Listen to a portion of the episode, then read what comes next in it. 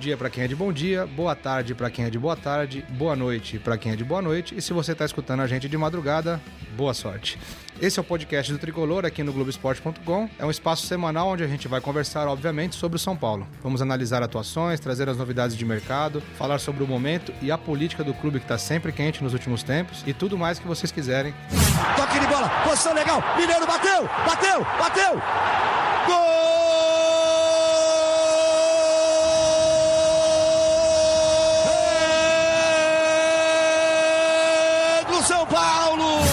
Eu sou Leandro Canônico, editor do Globoesporte.com e recebi a missão de comandar esse bate-papo aqui do, sobre o tricolor. Estou aqui com o Marcelo Razan, o repórter que pensa mais com a razão do que com a emoção. Como é que vai, Razan? Tudo bem? Piadinha, aquela bem engraçada para começar bem o nosso podcast. Prazer estar com você e mais um elemento que você vai apresentar agora. Esse cara é muito legal. E do outro lado da nossa mesa aqui, bem do meu ladinho, Eduardo Rodrigues, o outro setorista de São Paulo no Globoesporte.com, também conhecido como Eduardo Muito Legal Rodrigues. Fala, Edu. Fala, Leandro. É, agradeço aí a sua, a sua, apresentação com muito legal, que virou um bordão aqui nosso. Vai ser um prazer enorme nesse, nesse programa de estreia falar aí do Tricolor. Bom, vamos lá então, começando com obviamente, a tão esperada parada da Copa América. Tão falada parada tão falada, da Copa Parece que todo mundo vai voltar jogando igual o, o Liverpool, vamos, ter, Barcelona. vamos ter a Premier League aqui no é, Brasil. Com certeza. E como é que foi? Como é que foi essa parada? Eu tive muito envolvido na cobertura de Copa América, vocês tiveram o dia a dia aí do São Paulo. Essa parada, todo mundo espera muito, né, dos times. Os jogos treinos do São Paulo foram todos fechados. A gente teve que buscar muita informação aí de bastidor para saber como foi. E o que, que o torcedor do São Paulo pode esperar logo de cara, já no dia 13, clássico São Paulo e Palmeiras no Morumbi? Eu diria que tão ansioso quanto o torcedor tá a gente também para ver o time do São Paulo jogar, porque a gente praticamente não viu, né, Leandro? A gente só teve acesso a um dia de treinamento, foram dois treinos abertos. É, se a gente pudesse ser um pouco mais crítico, a gente praticamente não viu enquanto estava jogando também, né? Porque tava é meio... É verdade. E, e, a gente só teve acesso a um dia de treinamento, foram dois períodos de treinos em Cuti, o São Paulo, para quem não sabe, treinou no CT da base em Cutia, ficou concentrado por lá, é, trancafiado, digamos assim. De segunda a sábado treinava em Cutia, domingo folgava e depois na segunda semana da mesma maneira, até agora essa última semana de preparação para pegar o Palmeiras. Fez dois jogos treinos, um contra o São Bento e outro contra o Cuiabá. Ganhou os dois. A gente vai falar um pouquinho mais sobre as escalações, sobre as impressões, mas a gente não pôde ver esses, esses treinos, é, esses testes que o Cuca teve com as peças novas, com alguns jogadores que estão voltando. É um São Paulo diferente que vem para esse segundo semestre. O que a gente sabe é de apuração, né? É de, Exatamente. É, o clube não divulgou é, nada. O o clube informou de maneira oficial e o que Isso. a gente sabe é de apuração dos nossos repórteres que estão no dia a dia, estão conversando com as pessoas. Explica um pouquinho é, para quem está ouvindo a gente, Edu, como é que foram esses jogos, assim, que explica também assim, o São Paulo optou por jogos treino, né? Os outros times, como Corinthians, Palmeiras, optaram por amistosos, Sim. né? Como é que foram esses jogos? É, quem começou jogando? É, o tempo que jogou com reserva, o tempo que jogou com titular, eu acho importante pontuar isso para saber como é que tá cada time, cada opção que o Cuca treinou. É, Leandro, é, a gente conseguiu, antes de falar um pouquinho do jogo treino, é, teve um treino que foi aberto em dois períodos, que foi uma terça-feira atípica, abriram o treino da manhã e o treino da tarde. E nos dois é, tiveram alguns jogos, treinos entre as equipes, então time titular e time reserva. E a gente pôde ver um São Paulo é, muito mais. É claro, é treino, não dá pra gente observar tanto, mas foi um, um treino muito pegado.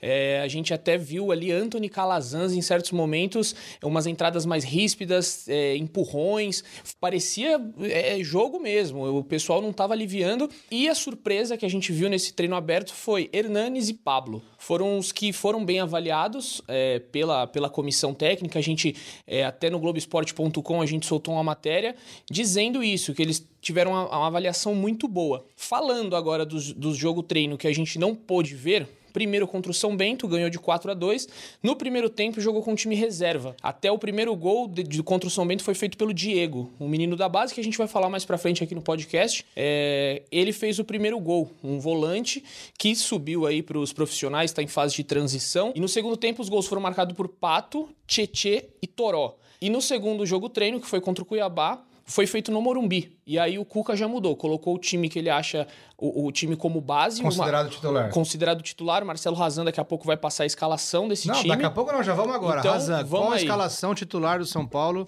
no jogo treino contra o Cuiabá, que é a escalação que, teoricamente... É o mais próximo é do que o São Paulino pode São esperar. Paulo vai enfrentar Exato. A gente tem que esperar essa semana dependendo de quando você está ouvindo, mas enfim. A escalação do São Paulo contra o Cuiabá. Thiago Volpe, Hudson na lateral, Arboleda, que a gente esperava inclusive que fosse vendido, por enquanto está mantido no elenco, Bruno Alves e Reinaldo. Luan, Tietê e Hernanes, Pato, Pablo e Anthony, Pato e Pablo juntos pela primeira vez no São Paulo. É uma expectativa que todo mundo tem de vê-los jogando juntos. O Pablo recuperado. O Pablo recuperado de da um, cirurgia, cirurgia nas costas. fez uma retirada de um cisto na coluna lombar, está recuperado. A gente vai poder vê-los pela primeira vez juntos. A dupla PP no ataque do São Paulo, Leandro. É, e aí, e no... nesse, nesse jogo, é, os gols foram feitos por Pato, Tietê e Vitor Bueno. Por coincidência, os três que chegaram juntos ali na, no, no meio do Paulistão. Os reforços do meio de reformulação do, do, São Paulo durante a temporada. Reformulação no São Paulo? Reformulação no São Paulo. É muitas uma mudanças. Que tem usado muito, né? Muitas mudanças nos últimos anos, como sempre, vocês também têm acompanhado bastante. É, só para pontuar ainda sobre o jogo treino, primeiro tempo com os titulares, segundo tempo com os reservas. Primeiro tempo acabou 2 a 0 para os titulares, nessa escalação que eu falei agora. E os reservas empataram por 1 a 1 Aí o gol do Vitor Bueno, que o Edu falou, terminou 3 a 1 no Morumbi. Estava marcado para o CT de Cutia. O jogo treino foi no Morumbi, 50 minutos cada tempo. E o São Paulo fechou a semana de treinamento. Até porque o clássico vai ser lá, então é importante Exatamente, já para o time já terem... voltar a se adaptar ao campo. E aí fechou a semana de treino na Barra Funda, que agora é o local onde o time volta depois desse período de concentração de duas semanas. Na semana passada, quando vocês fizeram a transmissão ao vivo do, do treino de São Paulo no CT, eu me chamou muito a atenção o que vocês falaram da atuação do Pablo. Como é que tá o Pablo? Ele tá, ele tá bem? Tá... O que, que o torcedor pode esperar do Pablo nesse retorno dele de lesão? É um jogador que se não me engano, até hoje é o artilheiro do time é o na artilheiro temporada. Com quatro gols. Com quatro gols que, que a gente pode esperar do, do, do Pablo? O que, que o torcedor pode esperar do Pablo? Que não joga desde março, metade mais ou menos de março, contra o Palmeiras, inclusive foi o último jogo dele pelo semifinal do Paulistão. Olha, a expectativa é muito boa em cima dele. É, nesse treino que a gente pôde observar, ele foi tão, tão bem no ataque quanto ajudando na defesa. É, tiveram momentos da live ali, como você citou, que a gente estava. É, o, o, Pablo foi pro ataque, é, no próximo lance ele já estava fazendo um desarme na defesa. Então é, é um jogador que se espera muito dele. O Cuca é, às vezes tem aquele bate-papo ali com o treinador, com os jornalistas, e o, o, o, Cuca até olhou e falou: parece um touro, né? Falou aquele o, o, estilo Cuca de ser, de elogiar, ao mesmo tempo fica um pouquinho reticente, mas ele elogiou muito o Pablo e, e, e assim. É, daqui a pouco a gente vai falar do Raniel também, que é na contratação, e vai ter briga boa ali por essa posição, porque os dois jogam bem parecidos. Então o Pablo vai ter que mostrar para conquistar essa vaga de titular, porque ele nunca fez um jogo com Cuca, né? Oficial. Então, o Raniel vai chega aí para disputar com ele, mas o Pablo bem quisto nesse momento. Esse dia ele fez três gols no treino, na parte da tarde, pelo menos que foi a parte que eu vi, o Edu tava o dia inteiro lá, foi treinando de manhã e de tarde, fez três gols e assim, tava solto, realmente impressionou positivamente. E o Cuca nesse bate-papo também comentou com a gente brincando, tá diferente, né? Diferente. Em relação ao que a gente vinha vendo nos treinos antes da parada, né? realmente, assim, a gente só viu um treino de duas semanas, mas me impressionou, me chamou a atenção a, a, pegada, como o Edu falou, a intensidade, todo mundo mostrando vontade, parecia jogo de verdade mesmo no, no coletivo que a gente acompanha de campo reduzido. Agora, Edu, você falou da dos destaques né, desse período de parada na Copa América e citou, além do Pablo, que a gente está comentando agora aqui, você citou o Hernanes. É, finalmente a gente vai poder ter a sensação de que o Hernanes realmente voltou da China? Olha, é, aparentemente sim. É, ele teve um problema muscular é, muito grave, podemos dizer assim, que atrapalhou ele nesse começo de temporada. Então foram lesões. Ele explica que foi por conta do, do tempo que ele ficou na China e lá eles têm dois meses de férias. Então, esses dois meses acabou atrapalhando um pouco a preparação dele. Ele chegou no São Paulo já com Libertadores, é, com Copa do Brasil, com Paulista. Então, ele não teve um tempo para ajustar essa parte física. E agora, nessa parada, ele ajustou e, mais uma vez citando o Cuca, o Cuca também falou com a gente ali. Até uma hora o Hernani estava sentado e falou: ó, o rapaz ali, ó voltou muito bem. Até o Razan já falou aqui o time titular do, do jogo treino contra o Cuiabá, ele foi titular.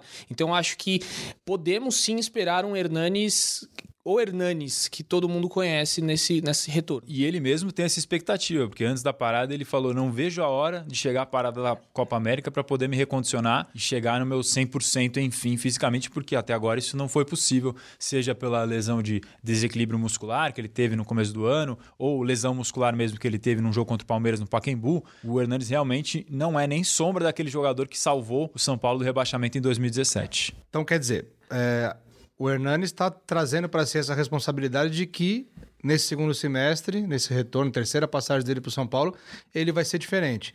É um jogador que tem caixa para isso, né? Para assumir essa responsabilidade.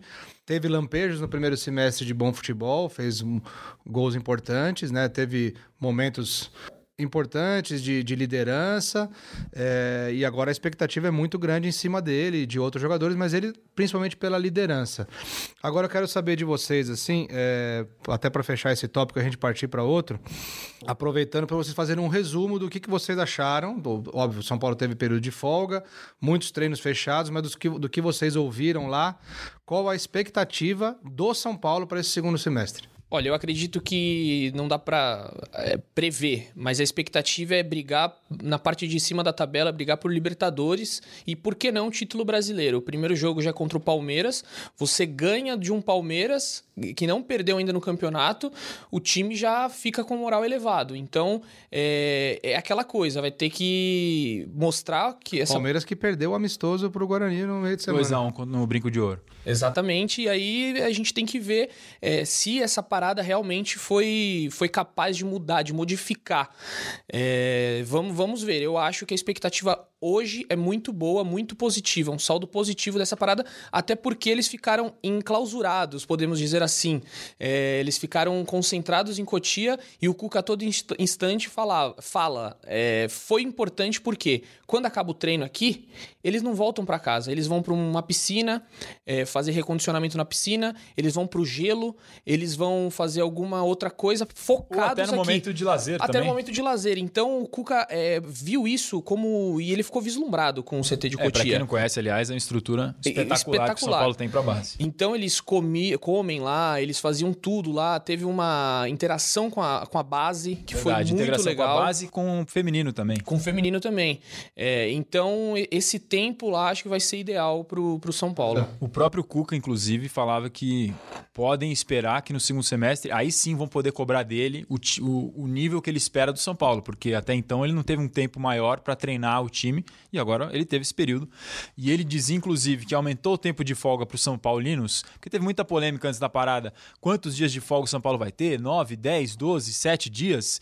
E aí a torcida, naquele momento, e até hoje, o São Paulo está seis ou sete jogos, eu não tenho certeza de cabeça, sem vencer, estava num momento de crise. o período de folga gerou uma polêmica muito grande no São Paulo. E o Cuca bancou, chamou para si a responsabilidade e falou: não, vou dar nove dias de folga, porque acho que. Acho não, tenho certeza que três semanas de treinamento são mais do que suficientes para preparar o time da maneira que eu quero. Já passamos duas, estamos na última semana de preparação do São Paulo e agora a expectativa é para ver essa melhora. Mas eu acho importante pontuar que quem acompanhou também alguns dos jogos treinos não viu assim tão alto nível de futebol do São Paulo, principalmente no segundo contra o Cuiabá no Morumbi, embora tenha vencido o time adversário por 3 a 1. Então aproveitando que a gente falou de Hernanes, momento profético. Bota a trilha, Leão. Razan, com você. São Paulo no segundo semestre. Briga por título brasileiro, briga por vaga na Libertadores, meio de tabela ou luta contra o rebaixamento? Briga por Libertadores, acho que o São Paulo vai melhorar muito no segundo semestre. É, foi mal no primeiro, abaixo das expectativas, tudo bem que chegou na final do Paulistão, mas acho que não vai piorar esse tempo de período para treinar. Foi importante, chegou o Raniel, os jogadores estão no DM, estão voltando. São Paulo tem opções para jogar muito melhor no segundo semestre e acho que vai brigar na parte de cima da tabela. Desde de momento profético, uma resenha profética, né? Falou Mike Rádio. Edu. É, não dá para mostrar no podcast porque é em áudio, mas estou pegando uma caneta aqui assinando embaixo do que Marcelo Razan falou. Nossa. Ficou em cima do muro. Não, em cima do muro não. Assinei embaixo aqui, ó. Libertadores. Ele acompanha, o relator. Acompanha o relator.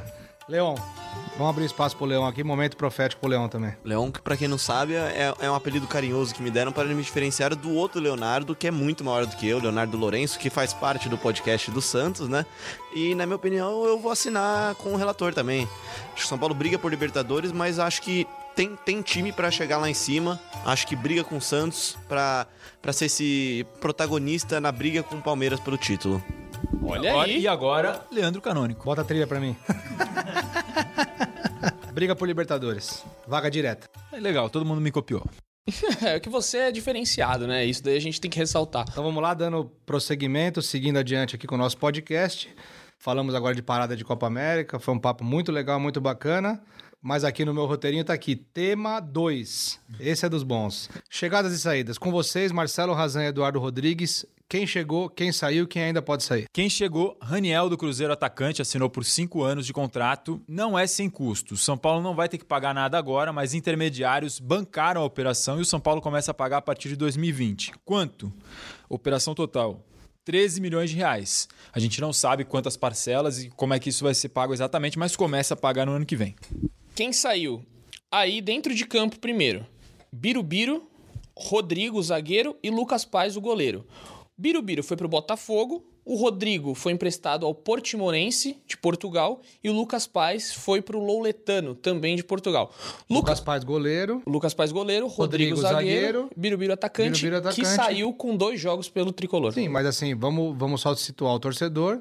Nenhuma perda importante nesse caso desses três. Nenhum que, jogador titular. nenhum jogador titular que vinha jogando com frequência. Aí nós vamos para os três que foram liberados para procurar novos clubes, que foram Jusilei, Bruno Pérez e Nenê. E aí são jogadores importantes. Nenê com contrato até o fim do ano.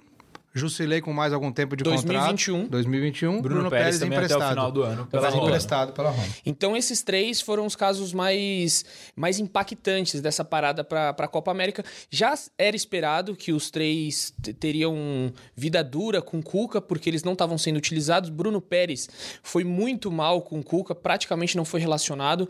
Jusilei atuou, o último jogo dele foi na final da- do Campeonato Paulista, que o Cuca colocou ele ali como um titular e o Cuca foi massacrado naquele momento, porque o Jusilei foi muito mal, ele tava, parecia fora de forma, fora de ritmo, é, e aí ele acabou ah, sendo afastado.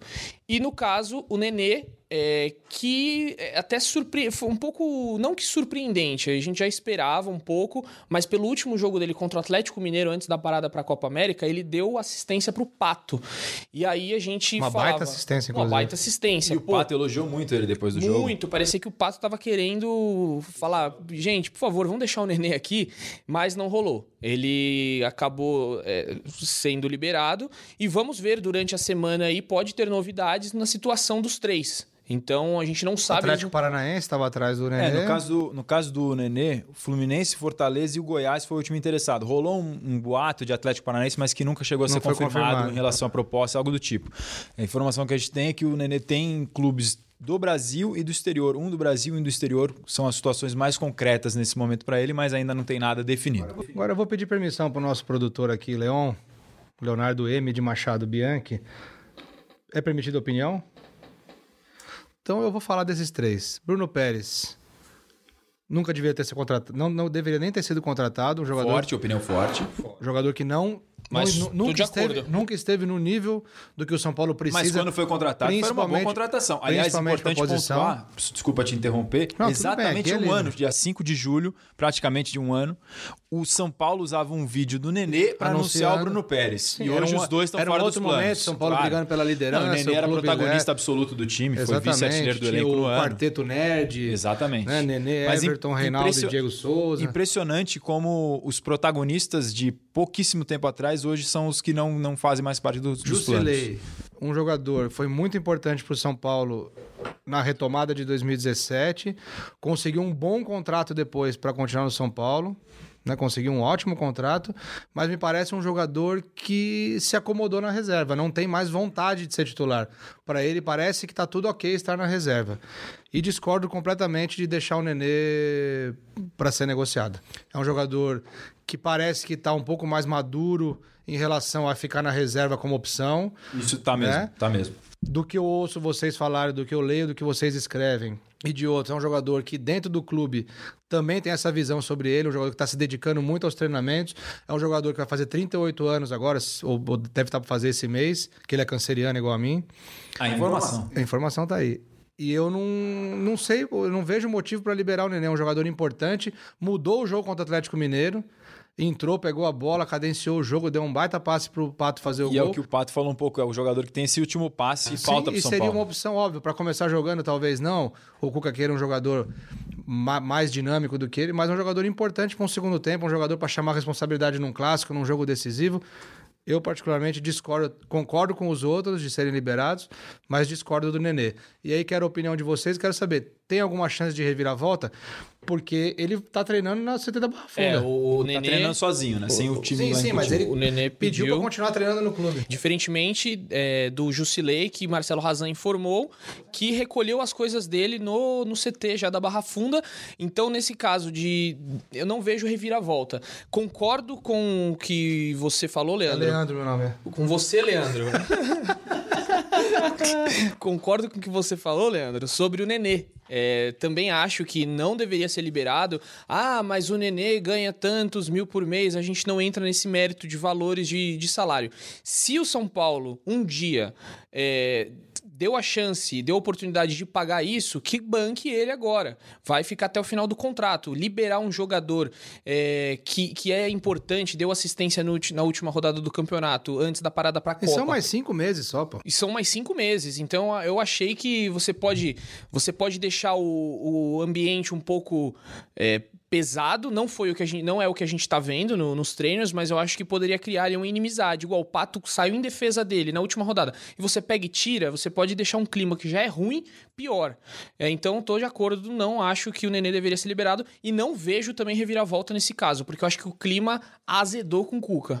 Só fazendo um contraponto, mas eu concordo em relação ao Nenê. De- acho que ele poderia ser útil sim para o São Paulo no segundo semestre, mas pensando um pouco com a cabeça das pessoas do São Paulo, que é o que a gente ouve de informação, explicando o porquê dessas saídas, tem a ver com a questão financeira, porque o São Paulo está precisando de dinheiro, precisa liberar a folha, e tem a ver com uma mudança de perfil do elenco que o Cuca está fazendo nesse time. É clara, é clara a mudança de perfil de tirar os caras um pouco mais velhos e pegar os caras um pouco mais novos. Tem tá promovendo garotos, tá tirando esses caras mais velhos, tá baixando a folha salarial e tá mudando esse perfil. O que, Então o São Paulo esse tá fazendo?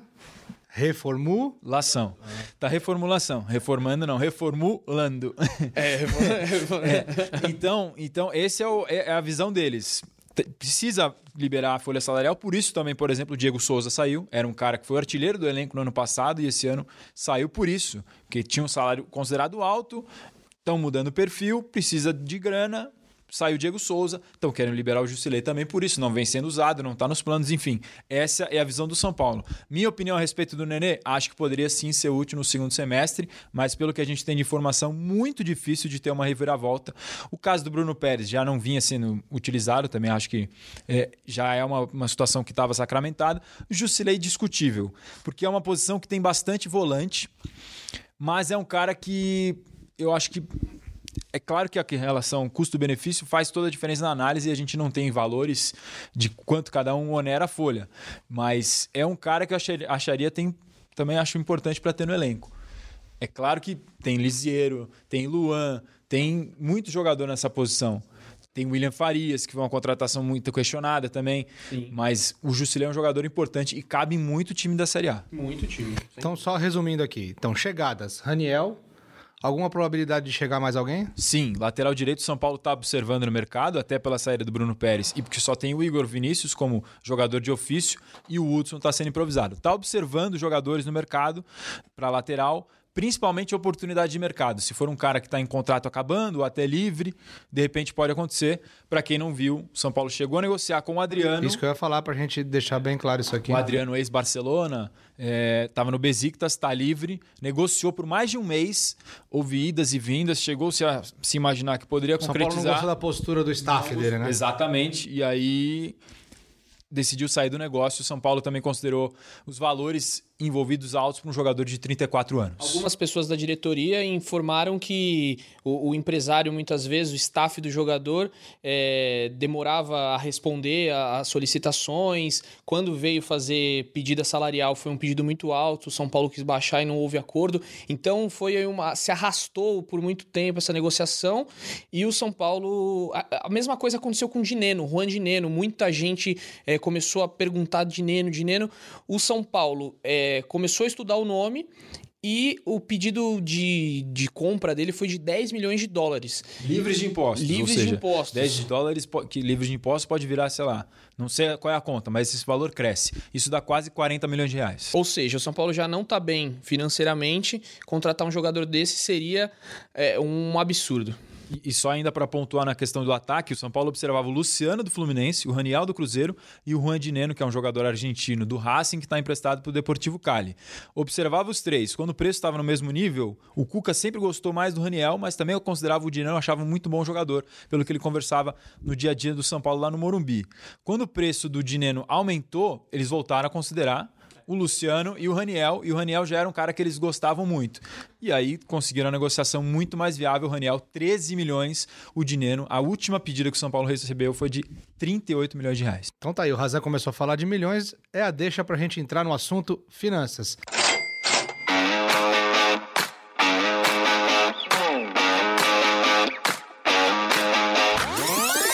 Não é o dinheiro em jogo do Rodrigo Capelo, mas podemos falar de finanças aqui também. E se um dia, Capelão, se quiser vir para cá, pode vir um dia participar, falar tudo que você sabe, porque eu sei que você procura capelo em ovo. Vamos lá. Maravilhoso. Quem, quem, ó, eu espero que todos que estão ouvindo esse podcast é, seja nosso ouvinte diário, diário ou semanal. Ouçam os podcasts que Leandro Canônico é o rei dos trocadilhos. Vocês vão se divertir aqui também, tenho certeza disso. Só tem uma palavra: desfrutem. Que vergonha, velho. Então vamos lá. Finanças. O mais importante, chegadas, saídas, mas o tema da parada da Copa América, a polêmica financeira no São Paulo, foi o atraso no, nos direitos de imagem, algo que não não era um problema mais para o São Paulo nos últimos tempos, não vinha sendo problema, é algo que estava sendo raro no São Paulo, estava tendo uma estabilidade salarial ali. E eu queria que o Edu falasse um pouco sobre isso. O Edu teve, esteve muito em cima desse assunto. E eu acho importante deixar claro, eu, eu particularmente, Atraso de direitos de imagem, atraso de salário. Ah, não, mas o salário na carteira é um, o direito de imagem é outro. Não, é atraso de salário. O direito de imagem faz parte do salário do jogador. O jogador conta com aquele conta dinheiro com aquele dinheiro, não importa se ganha pouco, muito, se é mais do que a média da Não importa, é o salário, ele, tá, ele assinou um contrato e ele tá para receber aquilo lá. Direito de imagem é salário. Então, o assunto atraso salarial no São Paulo. Edu, como é que foi essa polêmica? Já foi resolvida, não foi? Tem previsão de ser? É, o microfone é seu. Importante você falar, ter falado isso, que é salário. Por São, o São Paulo trata o quê? 70% do, do valor é, é, na carteira de trabalho e 30% é em direito de imagem. Ou seja, é sim salário. E atrasou, é, segundo o São Paulo, de 20% do elenco. Não são todos os jogadores. É, eu e Marcelo Razan, a gente chegou a, a fazer uma, uma busca né, para ver quem, quem eram esses jogadores. Claro que os staffs não falam, as pessoas ligadas ao, ao jogador não falam, mas é, a gente viu ali que, importante dizer isso, esse atraso de salário não influenciou nos jogadores. Eles já estavam cientes disso, a diretoria conversou com eles que isso é, iria acontecer e afirmam que não teve nenhum dano, assim, é, alguém ficou de bico, alguém ficou emburrado por isso. Foi uma coisa é, que rolou naturalmente. O São Paulo diz que é, vai pagar é, essa quantia até o início do Brasileirão a volta do Brasileirão agora é dia 13 de julho contra o Palmeiras. Então, a expectativa é que seja pago durante essa semana. É... Por quê? É, vai ser pago durante Quer dizer, essa... quem está ouvindo agora pode ser que já, já, sido, já tenha sido pago. A gente falou na gravação que você poderia estar ouvindo esse podcast já com os salários pagos. E parte deles realmente foi durante esse tempo de gravação e edição. É só acessar o Globoesporte.com que o Marcelo Razão apurou e já colocou no ar as últimas informações do acerto de parte do salário do elenco do São Paulo. E não tem ainda os jogadores, não, não foi divulgado. Não foi divulgado. Não foi divulgado. É 20% do elenco, né? 20% do elenco. É, não, é, não, não passaram. É, e, e o, por que, que vai ser pago essa semana? O São Paulo tem alguns recebíveis ainda de jogadores que ele vendeu. E a maior expectativa é que o dinheiro do Petros, que foi pro Al Nassr... Tá, quais são esses jogadores? É Petros? Petros, Maicon, que é um bônus da Champions League. Éder Militão. Éder Militão David Neres também pela. David Neres não, minto. O Thiago Mendes também pela, pela classificação na, na, Liga dos Campeões. Na Liga dos Campeões. Do Lille. Do Lille. Que agora foi vendido pro Lyon. Exatamente. E o São Paulo e, não, o tem, o São Paulo não teria direito, direito a um, Não teria. Teria direito a um mecanismo de solidariedade se tivesse sido uma transferência internacional, internacional. Exatamente. como foi do Lille para o Lyon esse direito não recebeu. Não recebeu. Mas caso ele vá do Lyon para algum outro. Então, o São Paulo tem esses valores a ser recebidos. É, os valores todos estão lá no Globoesporte.com, mas posso falar do Petros, que é um milhão e meio de dólares. É, então, o São Paulo tem esse a receber e espera esse dinheiro para quitar essa dívida de direito de imagem. Se for é, aquela coisa, se não receber, pode ser que não, não consiga rolar esse pagamento, mas a expectativa é começo do Brasileirão. E, e aí, outra coisa importante que a gente vai falar é dos empréstimos no ban no, em bancos, que o São Paulo foi atrás. O Marcelo Razan esteve lá no, no reunião, reunião do conselho, conselho, e acho que ele pode que, até falar um pouquinho melhor desse teve tema. Protesto da torcida. Teve protesto. Teve protesto. Em, teme, quem estava na reunião temeu uma invasão da torcida. Era uma parte de uma organizada do interior de Campinas, a maior organizada do São Paulo, uma dissidência dela. Estava lá no Salão de Mármore do Morumbi. E, e aí quem estava dentro da reunião falou que foi uma gritaria muito grande, os caras batendo nos portões, acharam até que poderia rolar uma invasão, a polícia foi acionada, depois acabou controlando os ânimos, não, nada demais aconteceu. Eles aprovaram, na verdade, assim, para deixar bem claro isso, que é um tema um pouco complexo, é, o Edu um vai complementar complicado. depois, porque ele conversou com o diretor financeiro, o Elias Albarello. É, o, o, conselho só ratificou. Daqui a pouquinho vamos ouvir uma sonora do Elias Albarella aqui no podcast do Tricolor. Exatamente. O, o, Conselho Deliberativo do São Paulo só ratificou um empréstimo que já tinha sido pego pelo São Paulo. Esse dinheiro já entrou na, no, no, caixa do São Paulo. Porque assim, o clube não pode esperar uma reunião do conselho, aprovar um empréstimo para pegar o dinheiro de uma conta que precisa chegar todo dia. O fluxo de caixa. E se o conselho não todo aprova? Dia de... Aí seria um problema, que é, nunca é, aconteceu não, na história. Ninguém... Na história inteira não posso dizer. Mas o que na história recente não aconteceu. Por quê? quê? Por que o clube já então, pode eles contam fazer? com a sorte. Não, não contam, com a sorte. Quando começou a gestão do São Paulo, essa gestão do Leco, o Conselho Deliberativo autorizou a gestão a pegar empréstimos até 50 milhões de reais. Até 50 milhões. O clube está autorizado, a gestão está autorizada a pegar empréstimos de até 50 milhões de reais. Então ele trabalha em cima desse orçamento. Depois, quando os empréstimos são feitos, se eles ultrapassam o tempo de gestão dessa, desse mandato do Leco até o final de 2020 ou um determinado valor em cada operação, isso tem que ser ratificado pelo Conselho, que foi o que aconteceu agora nessa reunião, na última do Conselho Deliberativo do São Paulo. Foram 18 milhões de reais em pegos em empréstimos em bancos. Tem valores estratosféricos sendo falados por aí, mas a realidade que o Elias falou para o Edu na entrevista exclusiva que a gente já já vai ouvir, 18 milhões de reais pegos em empréstimos com o banco, que não tem ligação com o pagamento desses atrasados da, do direito de imagem. É a explicação do São Sim, Paulo é, é não, não tem, não uma tem uma coisa relação. não tem nada a ver com a outra. O São Paulo espera esses recebíveis, esse dinheiro que vai entrar, que já estava previsto para poder quitar essa pendência. É, é importante falar desses valores estratosféricos que o Razan falou, é, que saiu a oposição logo depois do, do conselho, da reunião de conselho, saiu, a oposição começou a divulgar que o São Paulo tinha pego 105 milhões de empréstimos.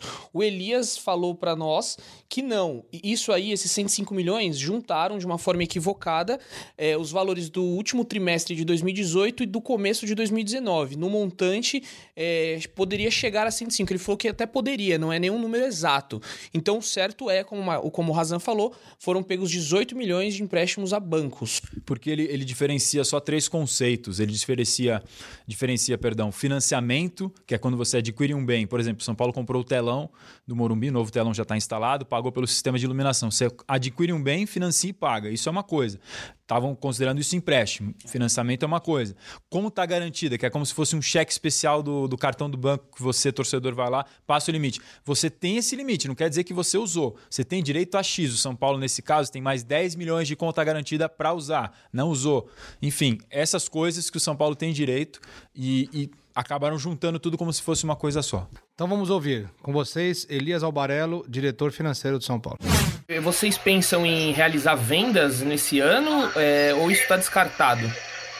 Não, não está descartado. Isso, como mencionei no início, tem lá um valor previsto no orçamento de 120 milhões de vendas de jogadores. Uhum. Tá? O São Paulo já fez alguma venda, né? algumas vendas aí, e, né, do Rodrigo Caio, por exemplo, tem Auro, né? Próprio Militão, a segunda parte e tem recursos e considera isso também uma venda, por exemplo, essa segunda venda do Militão para, do, do Porto para o Real Madrid, onde o São Paulo tem lá 10%, tá certo? uhum. onde considera, por exemplo, uma possível venda do David Neres, que o uhum. São Paulo ainda mantém 20%, além dos direitos é, de formação. Tá? Claro. Então, isso tudo entra nessa conta. Então, não significa que eu vou ter que vender os jogadores, Sim. estrelas, como é a preocupação da torcida nesse momento. Você pode vender um jogador, sei lá, de 20, 30 milhões de euros, como você pode vender 10 jogadores de 4 milhões de euros. Então, uhum. Então, isso não está definido. Então, isso aí quem tem que analisar é a comissão técnica, a diretoria, mas também, ao mesmo tempo, nós não temos muita gestão sobre isso. Você tem que ter propostas. Claro. Né? Tendo propostas, aí você pode falar. Então, assim, o São Paulo tem, necessita de recursos, como qualquer time. Aí o Elias Albarello, diretor financeiro do São Paulo. E para encerrar o nosso podcast, Momento Made in Cotia. É isso aí, Leandro. É o Gabriel Sara e Diego, dois jogadores que estão em fase de teste durante essa pausa para a Copa América e podem ser as surpresas, as novidades do São Paulo, além do Raniel, é, a estarem aí durante essa temporada. Então, Gabriel Sara, meio de campo, um meia clássico 10, canhoto, e Diego, volante, que também pode jogar na zaga, capitão da base que levantou o troféu da Copinha agora de 2019. Os dois entrando nas vagas abertas justamente por Jusilei Vanderlei e Nenê, que saíram do São Paulo. Saíram não, estão liberados para sair do São Paulo. Muito bom. E é importante o Gabriel, porque se ele ficar doente, ele sara. Tá tudo ótimo. Estamos encerrando aqui o nosso podcast do Tricolor. A gente vai se ver toda semana por aqui. Se você quiser acompanhar a gente é globesport.com/podcasts e também nas plataformas de podcast da Apple e do Google. Muito bacana participar com vocês. Obrigado Marcelo Razan, obrigado Eduardo Rodrigues. Valeu, Lelê. Valeu. Leonardo M de Machado Bianchi e se você quiser participar, manda perguntas, sugestões, críticas na hashtag GE São Paulo. E nós vamos passar aqui agora também as arrobas do Razan e do Edu para vocês mandarem de repente quem que vocês querem ouvir aqui. Vocês têm curiosidade de saber alguma coisa sobre o CT da Barra Funda? Tem curiosidade de saber como é, é o trabalho do assessor de imprensa do São Paulo? Algum jogador que vocês queiram ouvir, a gente pode tentar gravar uma sonora no treino para trazer aqui para vocês. Mandem sugestões, a gente está começando esse podcast agora, vai ser muito bacana estar aqui toda semana com vocês. A sua arroba Razan? Marcelo underline Azan, Azan é H-A-Z-A-N. Eduardo? Arroba ER Oliveira underline. Muito obrigado a todos, é isso aí. Beijo no coração e abraço na alma.